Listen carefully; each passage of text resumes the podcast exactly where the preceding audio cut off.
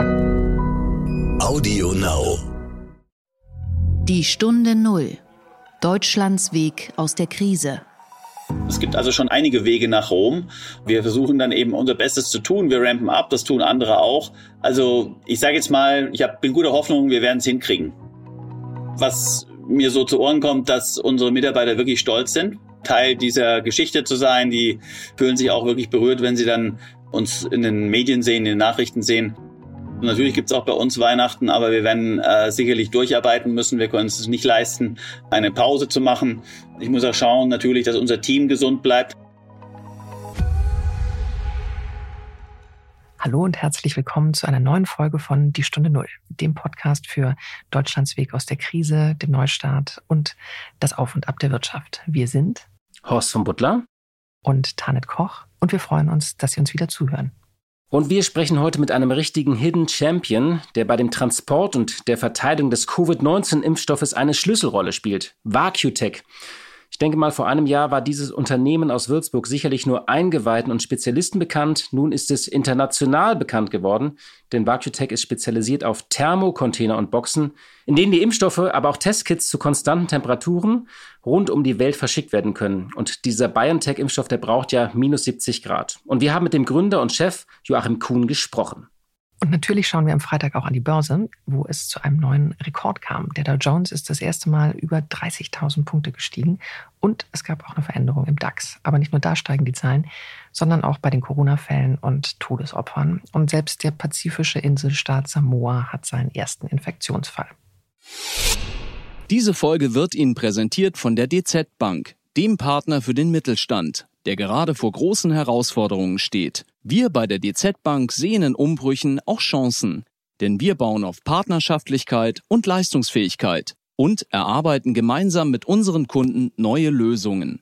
Mehr unter dzbank.de/haltung. Der Gedanke zum Tag.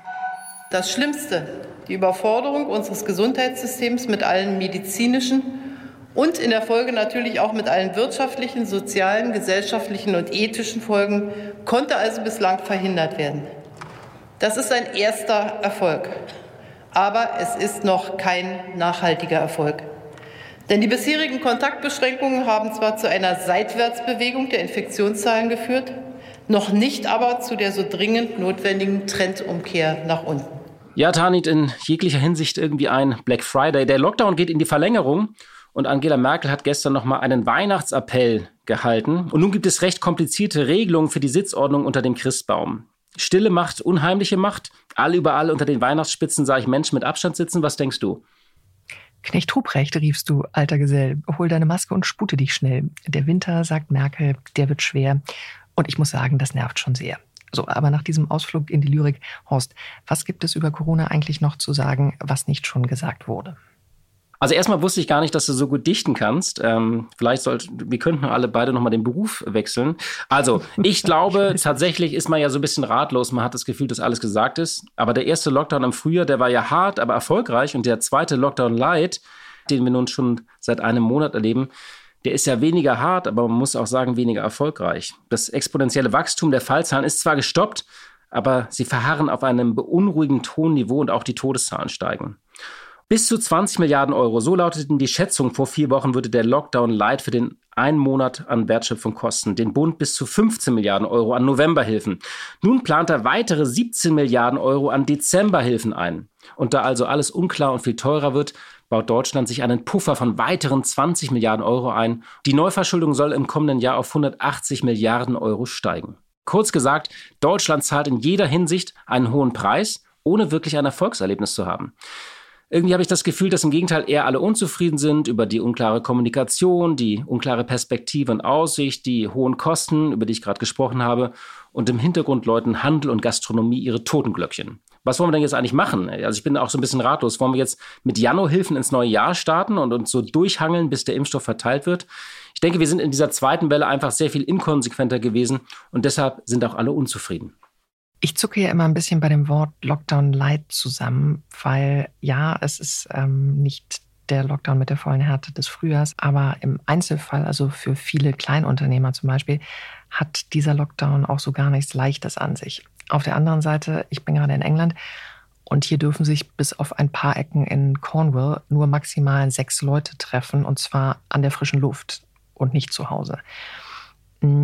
Was ich aber noch jenseits des äh, Weihnachtsappells der Bundeskanzlerin gestern ganz interessant fand, Angela Merkel hat sich in einer Videoschalte mit dem neuen Arbeitgeberpräsidenten Rainer Burger ganz klar und deutlich für die Wettbewerbsfähigkeit der deutschen Wirtschaft ausgesprochen und dabei auch die Frage gestellt, ähm, was es mit dem Lieferkettengesetz auf sich habe und ob es wirklich ein Recht auf Homeoffice brauche.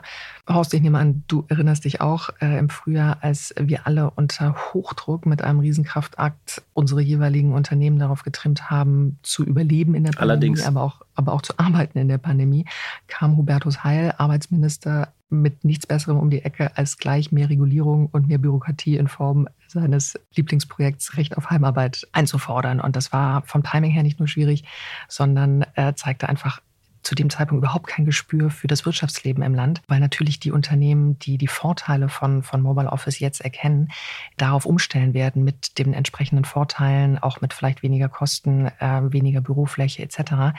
Aber die anderen auch ganz klar die Nachteile sehen. Und dass ein Staat inmitten einer der größten Wirtschaftskrisen, die dieses Land je gesehen hat, dann nichts Besseres zu tun hat, als gleich mehr Gesetze und mehr Regulierung äh, für, für die Arbeitgeberseite einzufordern. Das ist schon schwierig und ich fand in dem Zusammenhang einfach interessant, dass ähm, die Bundeskanzlerin das nochmal in Frage stellen möchte. Interessante Beobachtung, mir war das gar nicht so aufgefallen. Dieses Gesetz war natürlich hochgradig absurd, war auch irgendwie aus so einer versunkenen Welt, das kam so komisch aus dem Off. Aber dieser Schutz der Wirtschaft, das ist ja eines der großen Themen, Schutz der Wirtschaft äh, versus Schutz des Lebens. Und es gab es eine interessante Studie des Institutes for New Economic Thinking. Und das hat die Daten von allen Lockdowns nochmal untersucht, also Wirtschaftseinbruch und Todeszahlen. Und das Ergebnis ist eigentlich ganz klar. Lockdowns wirken, aber nur, wenn sie strikt und hart sind. Und dann wirken sie auch schnell innerhalb von vier bis sechs Wochen. Beispiele sind Australien, Neuseeland, Island, Südkorea, Taiwan und natürlich das ewige China. Aber die Kernerkenntnis ist eigentlich folgende. Kein Land kann den wirtschaftlichen Schaden verhindern ohne zuerst die Pandemie zu bekämpfen. Und Länder, die schnell versucht haben, ihre Wirtschaft zu schützen, zahlen einen höheren Preis an Leben. Und diejenigen aber, die die Reaktion immer wieder verzögern und zwischen den Strategien schwanken. Und ich denke, England hast du ja erwähnt, wo du gerade bist. Das ist ein gutes Beispiel. Ja. Die leiden dann eigentlich irgendwann am schlimmsten unter diesen beiden Extremen, weil die kommen dann in so eine schlechte Rückkopplungsschleife. Das stand auch in dieser Studie, eine katastrophale Rückkopplungsschleife, in der sie immer mehr investieren müssen, während die Fallzahlen steigen und die Wirtschaftsleistung sinkt. Und Deutschland ist natürlich weit davon entfernt, aber wir müssen aufpassen, dass wir eben nicht in diese negative Rückkopplungsschleife kommen. Die Stunde Null. Das Gespräch. Wir sprechen heute mit Dr. Joachim Kuhn. Er ist CEO und Gründer des Unternehmens VacuTech, ein Babyboomer, geboren 1964, Diplomphysiker mit Promotion über thermische Isolierung. Bis zum Jahr 2000 arbeitete er im Bayerischen Zentrum für angewandte Energieforschung und gründete nur ein Jahr später die VacuTech AG. Er ist also ein typisch deutscher Tüftler. VacuTech ist ein richtiges Spin-off der Universität Würzburg, also ein tolles Beispiel dafür, wie aus einer Forschung in einer Universität ein richtiges Unternehmen mit 500 Mitarbeitern und vor allem ein Hidden Champion werden kann. VacuTech ist spezialisiert auf die Herstellung, Verkauf und Vermietung von Thermocontainern und Boxen. Und schon vor einigen Monaten wurde das Unternehmen bekannt, weil es auch dafür sorgen konnte, dass die ganzen Testkits gekühlt um die Welt geschifft wurden. Diese Thermoboxen des Unternehmens werden für ganz unterschiedliche Transporte benutzt. Äh, vor allem natürlich für Medikamente und Impfstoffe, aber auch für Lebensmittel, für Baustoffe der Industrie und sogar für Kunst. Also hochsensible Güter, die konstante Temperaturen brauchen wie der Impfstoff, der bekanntlich sehr niedrige Temperaturen braucht, minus 70 Grad, Horst, du hast es vorhin schon erwähnt. Das ist sehr kompliziert und das können gar nicht so viele Unternehmen sicherstellen. Und VacuTech reiht sich also ein in die Galerie der Mittelständler, die in der Corona-Pandemie durch ihre Patente, allein VacuTech hat 180, und ihren Erfindungsreichtum nun oft international für Furore sorgen und gute Geschäfte machen. Ich finde es überhaupt ja irgendwie spannend zu sehen, wie viele deutsche Unternehmen entlang dieser Wertschöpfungskette der Impfstoffverteilung nun eine Rolle spielen. VacuTech hat übrigens im vergangenen Jahr rund 65 Millionen Euro Umsatz gemacht. Jetzt ist aber der Umsatz die ersten neun Monate schon geklettert auf gut 53 Millionen. Das war ein Plus von 13 Prozent. Einen schönen guten Tag nach Würzburg, Herr Kuhn. Hallo, Herr von Butler. Schön, dass wir uns sprechen Dank, können. Ja, danke, dass Sie sich Zeit nehmen. Herzlich willkommen in der Stunde Null. Äh, Ihr Unternehmen steht sehr stark im Moment im Fokus. Aber bevor wir sozusagen äh, auf diese Fragen kommen, mal, noch mal ein kleiner Blick zurück am Anfang. Wie sind Sie eigentlich vor vielen Jahren auf die Idee gekommen, ich spezialisiere mich auf thermische Isolierungsprodukte? Ja, wir haben vor 19 Jahren ähm, aus dem universitären Umfeld heraus die Vakutec gegründet äh, mit unserem Kernprodukt einer Schlüsseltechnologie der Vakuumdämmung. Ja? Und zwar haben wir das Prinzip der Thermoskanne, die ja auch eine Vakuumdämmung hat, in die Plattenform übertragen. Und äh, mit dieser Schlüsseltechnologie, mit diesen Platten haben wir dann eben auch entsprechende Anwendungen gesucht. Und eine ganz besonders interessante Anwendung erschien uns damals, eine Thermotransportbox zu machen. Denn wenn eine Box schon mal super gut gedämmt ist, also unsere Dämmung dämmt ja auch zehnmal besser als beispielsweise ein Schaumstoff. Wenn eine Box so gut dämmt und man dann noch ein Speicherelement hat, dann kann man damit fünf bis zehn Tage die Temperatur konstant halten ohne externe Energieversorgung. Das war so die Grundidee. Und in, diesem, äh, in dieser Idee sind Sie gewachsen. Äh, Sie haben ja in den vergangenen Jahren auch schon Medizinprodukte, sensible Güter transportiert, aber auch Kunst mal oder spezielle Klebstoffe. Wann haben Sie eigentlich oder wann war Ihnen klar, diese Pandemie wird mein Geschäft prägen und auch nochmal verändern? Nun, wir haben die ersten äh, Anfragen im Februar, März bekommen. Die kamen aus Asien heraus, äh, wo wir ja mehrere Niederlassungen haben. Und die wurden angefragt, plötzlich auch nach größeren Mengen von Boxen, und zwar auch bei ganz speziellen Temperaturen, bei beispielsweise minus 20 oder minus 40 Grad. Äh, und zwar ging es da um die Transporte von Testkits, von diesen PCR-Testkits. Äh, da haben sich insbesondere die Koreaner, aber auch in Singapur einige Unternehmen drauf spezialisiert, sehr schnell solche Tests zu entwickeln und äh, dann entsprechend zu liefern. die hatten auch sofort große Mengen, Abnahmemengen in äh, aller Welt. Und äh, da wurden wir eben angefragt, ob man die in unseren Boxen transportieren könnte. Wir sind nämlich eine der wenigen, die überhaupt bei minus 20 auch wirklich sauber durch die Welt transportieren können. Und äh, ja, und da sind wir dann so, kam das zu uns. Haben Sie bei früheren Pandemien, also bei SARS oder MERS, auch schon mal äh, Ihre Produkte geliefert? Also waren Sie vertraut mit dem Geschäft? Ähm, nein, da waren wir noch gerade sehr in jungen Gründungsjahren, da waren wir international noch nicht so bekannt. Und ähm, vielleicht haben wir da auch das eine oder andere Shipment gemacht, aber nicht in großem Umfang, nicht in diesem Stil, äh, wie wir es jetzt hatten. Wir hatten ja dann noch gerade bei den Testkits sofort ähm, von innerhalb von wenigen Wochen äh, wurden ja über die Hälfte aller weltweit versendeten Corona-Testkits in unseren Boxen und Containern transportiert. Und äh, sowas war für uns auch nie gekannt. Wie fährt man dann eigentlich, wenn die Nachfrage so rapide steigt, wie fährt man das hoch, die Kapazitäten? Das, da müssen sie ja richtig überrollt worden sein. Nun, das ist gar nicht so schlimm, wie man sich das eigentlich denkt, weil Sie müssen sich vorstellen, wir transportieren natürlich heute schon sehr, sehr viele Medikamente ähm, durch die Welt und 99 Prozent aller Krankheiten sind nicht Corona. Ja, also man könnte das lapidar sagen, jetzt kommt noch eine Krankheit dazu äh, und äh, die natürlich tatsächlich äh, natürlich einen großen logistischen Aufwand jetzt äh, noch betrachtet, aber die Volumen waren gar nicht so hoch. Also wir, wir machen äh, Zehntausende von Thermotransporten im Jahr oder sogar mehrere hunderttausend. Äh, und äh, jetzt kamen halt eben noch besondere Transporte dazu. Können Sie das einmal nochmal, also dieses ganze Prinzip dieser Boxen, auch wie man die bei, warum bei minus 70 und wie das funktioniert, so einmal so, so diese Thermoboxen für Dummies nochmal erklären? Dass das auch alle verstanden haben, wie, wie elementar das ist für diesen Impfstoff. Also unsere Box, unser Container ist wie eine sehr große Thermoskanne mit einem Volumen von zwei Kubikmetern oder mehr.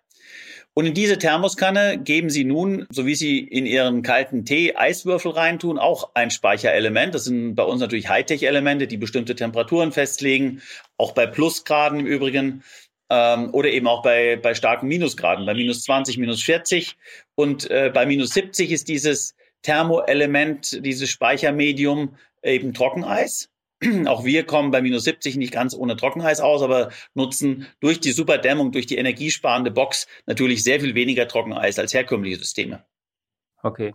Und wie viele von diesen ähm, von diesen äh, Superthermoskannen, wenn ich in dem Bild mal bleiben darf, haben Sie? Wie, wie hoch sind Ihre Kapazitäten oder wie planen Sie die auch zu erhöhen? Nun, wir haben eine äh, Flotte derzeit von etwa 2500 großen, also palettengroßen Containern, wo ein oder zwei Paletten transportiert werden können.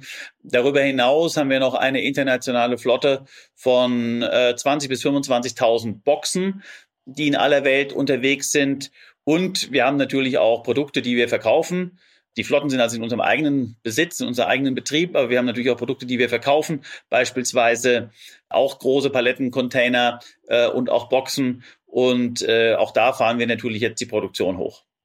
Also Ihr Geschäft ist so ein bisschen eine Mischung zwischen Autohersteller, aber auch Mietwagenservice. Genau so ist es. Wir haben sehr schön beschrieben.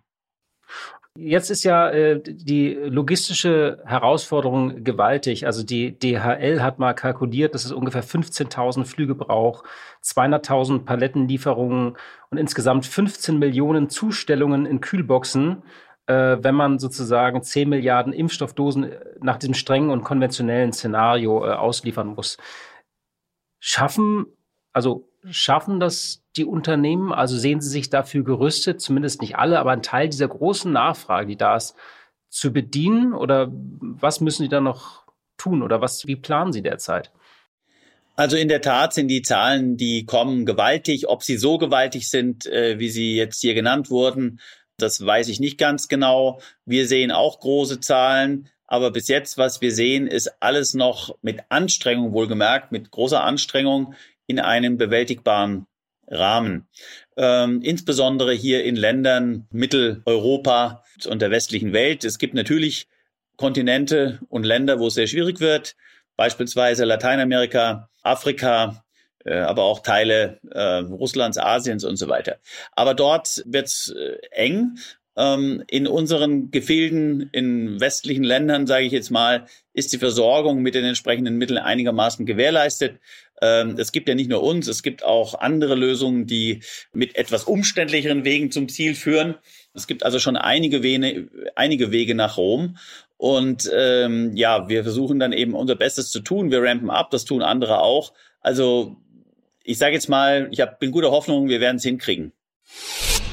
Diese Folge wird Ihnen präsentiert von der DZ Bank, dem Partner für den Mittelstand.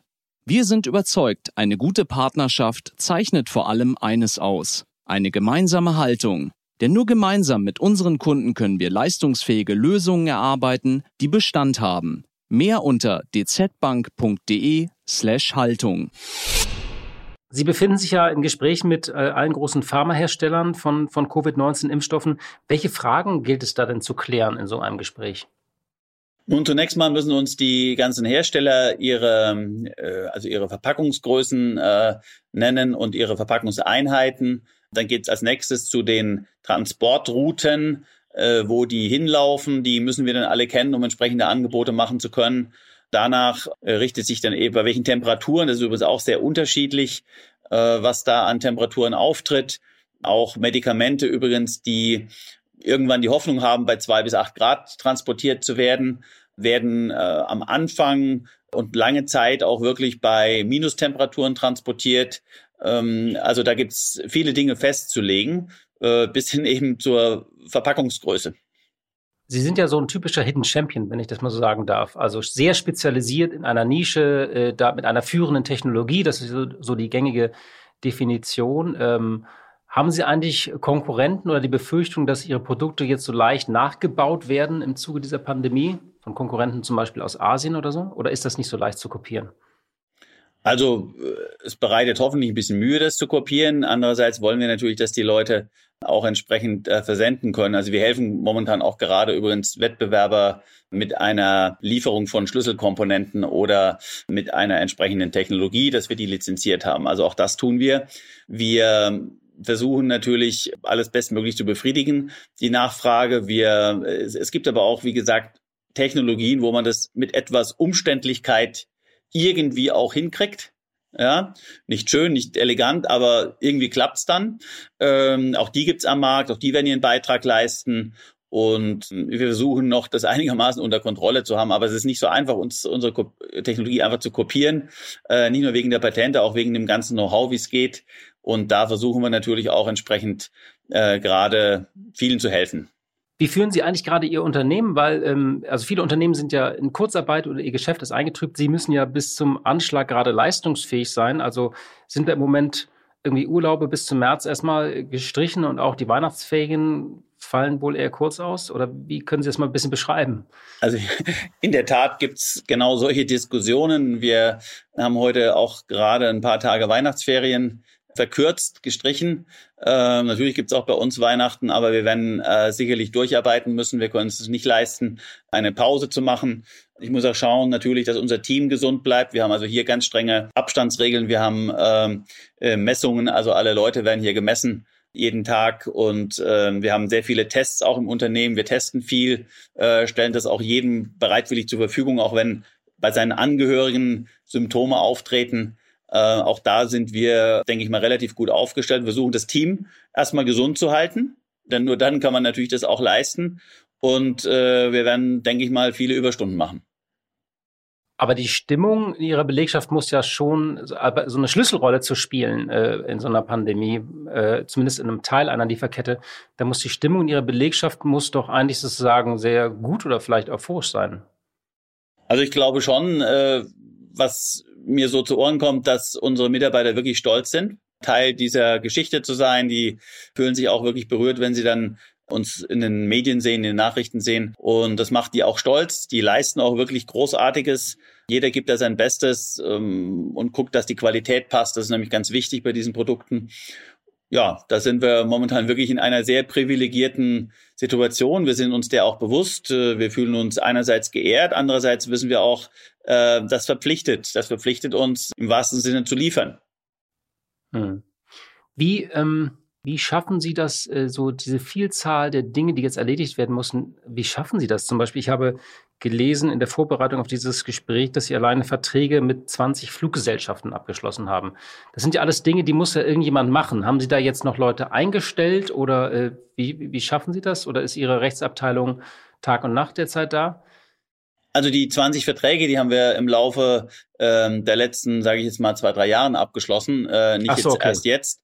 Ähm, aber Sie haben schon gute Frage, Sie haben schon aber trotzdem einen guten Punkt getroffen. Tatsächlich ist unsere Rechtsabteilung sehr äh, gut ausgelastet aktuell.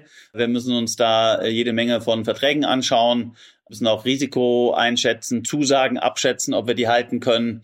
Da ist schon etliches an Arbeit zu tun. Wie viel werden Sie denn jetzt eigentlich noch investieren, sozusagen in die kommenden Jahre? Wie bereiten Sie sich äh, auf diese Nachfrage vor? Ich hab, Sie haben ja auch eine Anleihe begeben und nochmal äh, sozusagen Geld am Kapitalmarkt aufgenommen. Äh, wie viel werden Sie investieren und vor allem auch in was? Was ist jetzt so das Wichtigste? Gut, also wir haben natürlich in den Jahren 17, 18 ähm, ganz erheblich investiert äh, in unser Unternehmen.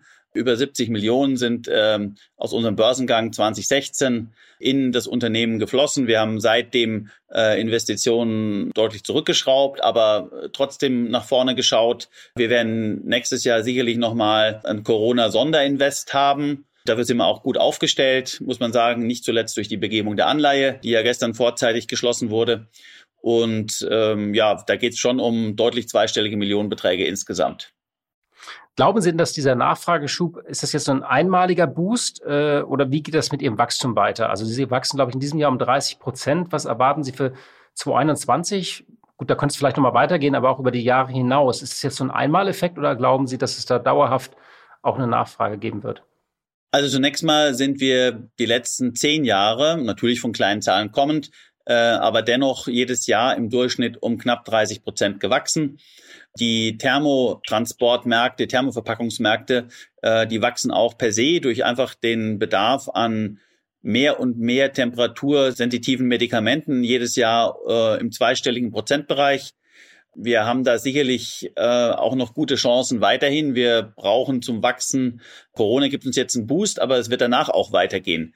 Wir ähm, haben noch sehr viele Dinge zu sagen zu Thermotransporten. Denken Sie mal ähm, nicht nur an Medikamente, wo wir ohnehin schon sehr, sehr stark sind, sondern eben auch an ähm, die vielen kleinen Dinge des Lebens. Den Online-Shop, der Ihnen äh, ein Lebensmittel verkauft. Und wir haben natürlich auch noch einen ganz äh, starken Bereich ähm, Thema Energieeffizienz. Also die ursprünglich erwähnten Vakuumpaneele, die heute ja auch in jeder Box drin sind, die sind ja, die machen die Box deswegen so gut, weil die super energieeffizient sind. Und das ist natürlich das Megathema der Menschheit, das nach Corona wieder in aller Köpfe sein wird. Das heißt, äh, ich kann mir rein theoretisch äh, das auch sozusagen zur Fassadendämmung einsetzen?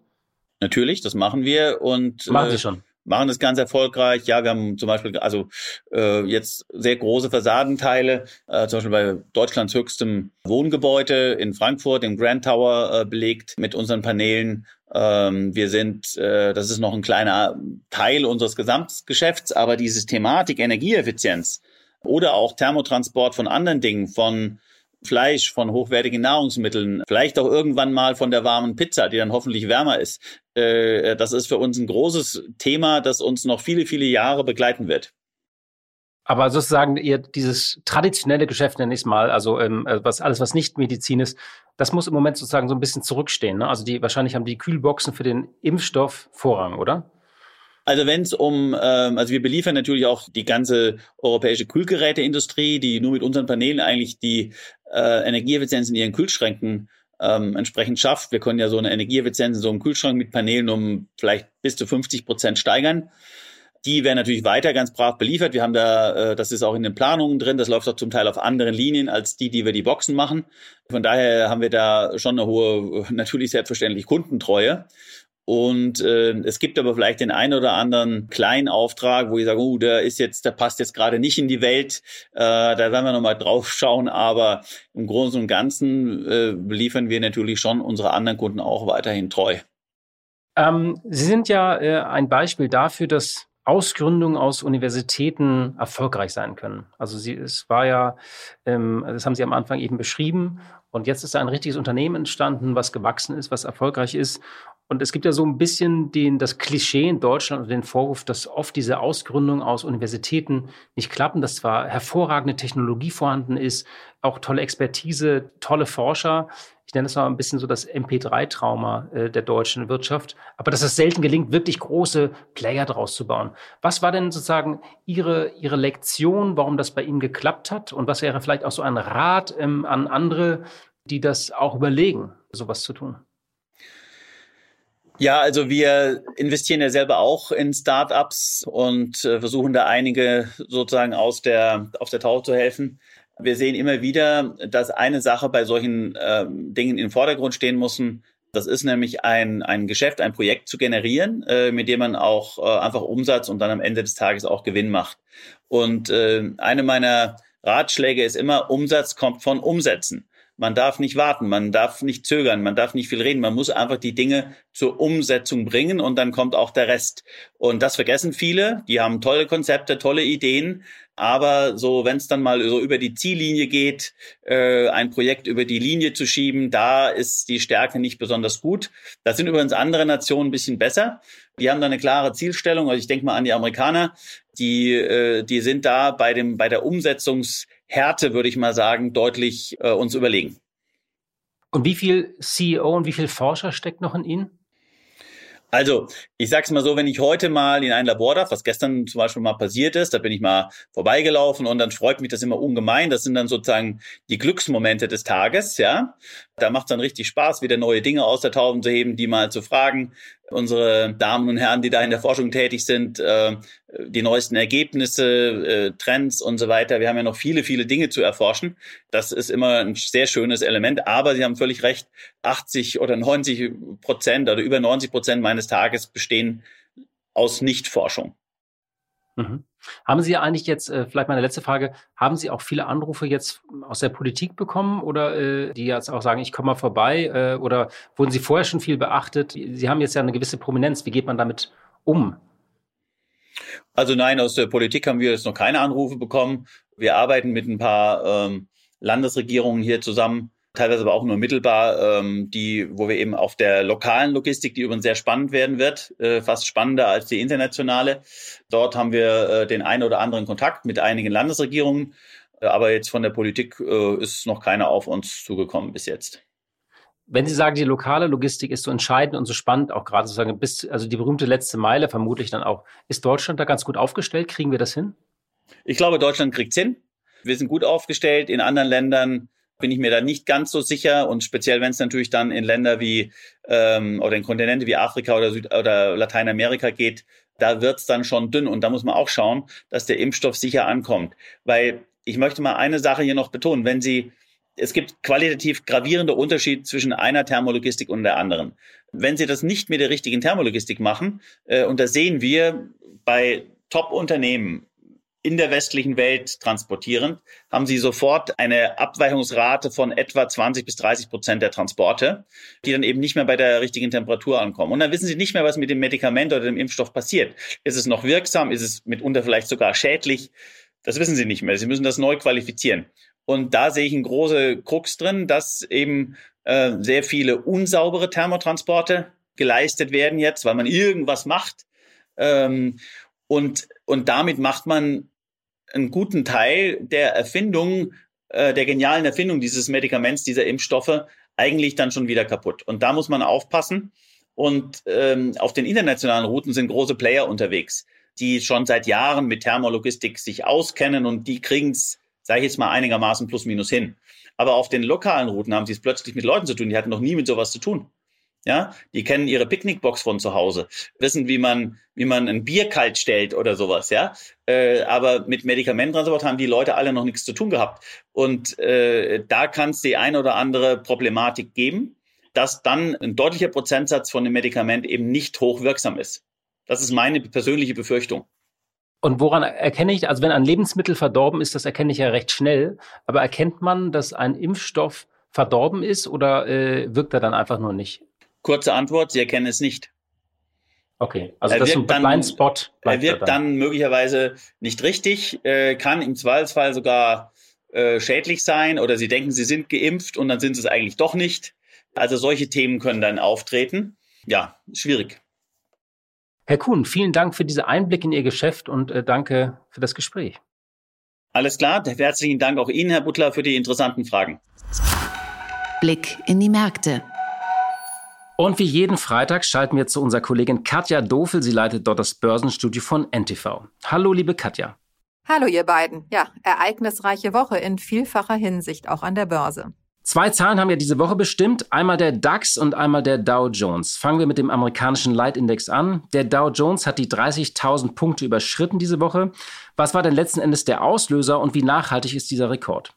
Ja, 30.000 Punkte im Dow Jones, das ist natürlich ein Rekord und absolut beachtlich und ist äh, sozusagen der Gipfel erst einmal oder ein Meilenstein in dieser rasanten Aufholjagd, die der Dow Jones nach dem Corona-Crash aufs Parkett gelegt hat. Der hat also bereits im September den Stand von vor Corona wieder erreicht und interessanterweise waren die Auslöser für diesen Schwung fast ausnahmslos politisch. Insgesamt muss man feststellen, weil es ja eigentlich den Spruch gibt, politische Börsen haben kurze Beine, dass die Börsen aber schon seit den Anschlägen vom 11. September deutlich, deutlich politischer geworden sind und da einem viel größeren Einfluss unterliegen. Also, was hat den Dow Jones auf oder über 30.000 getrieben? Das waren natürlich auf der einen Seite die riesigen Staatshilfen und die lockere Notenbankpolitik im Zuge der Corona-Krise, um der Wirtschaft unter die Arme zu greifen. Außerdem gab es eine Wahlrally. Man hat sich gefreut über den Wahlsieg von Joe Biden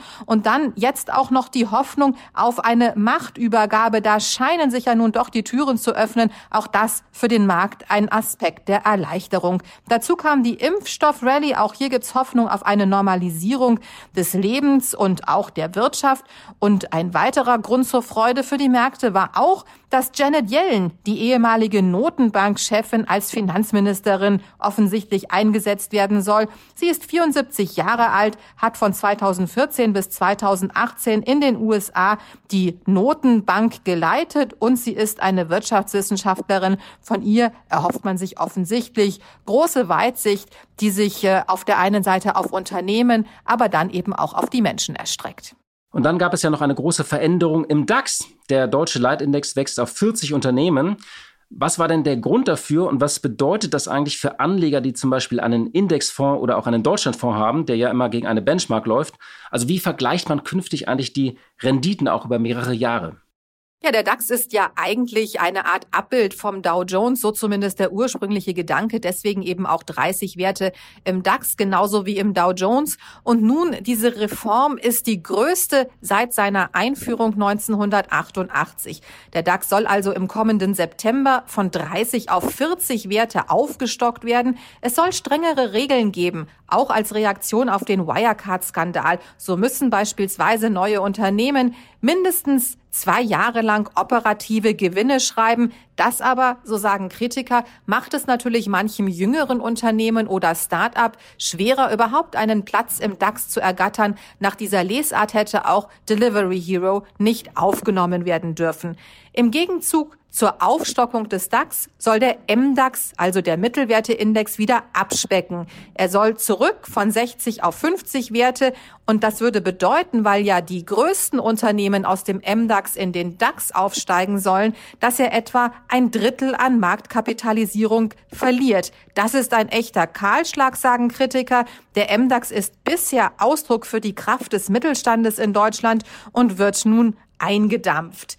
Wenn man sich die Marktkapitalisierung anschaut, dann wird der neue DAX etwa 90 Prozent des Börsenwerts aller deutschen Unternehmen umfassen. Und das in der Tat ist international einzigartig. Selbst der große S&P 500 in Amerika, der die 500 größten amerikanischen börsennotierten Unternehmen umfasst, umfasst nur 88 Prozent der Marktkapitalisierung, der japanische Nikkei etwa 60 Prozent und der CAC 40 in Frankreich etwa 75 Prozent. Und daran sieht man eben auch, der deutsche Aktienmarkt ist deutlich kleiner als die Märkte in anderen Ländern. Ja, vielen Dank, liebe Katja, für deine Einschätzung.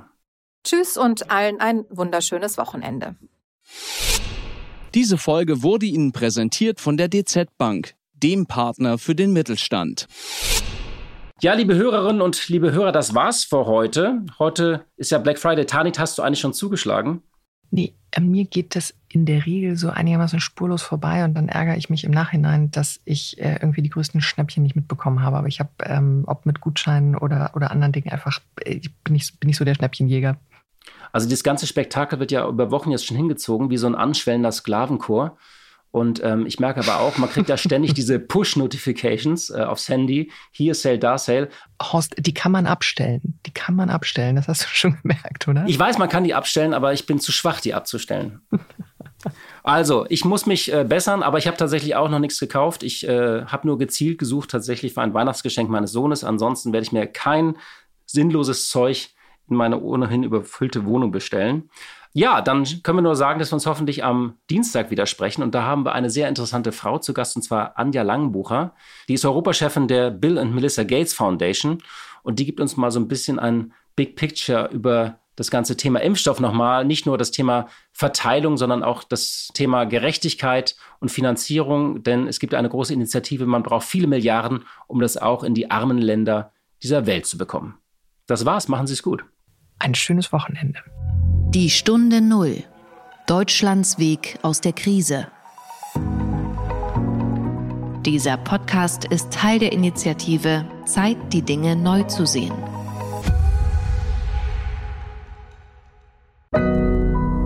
Audio Now.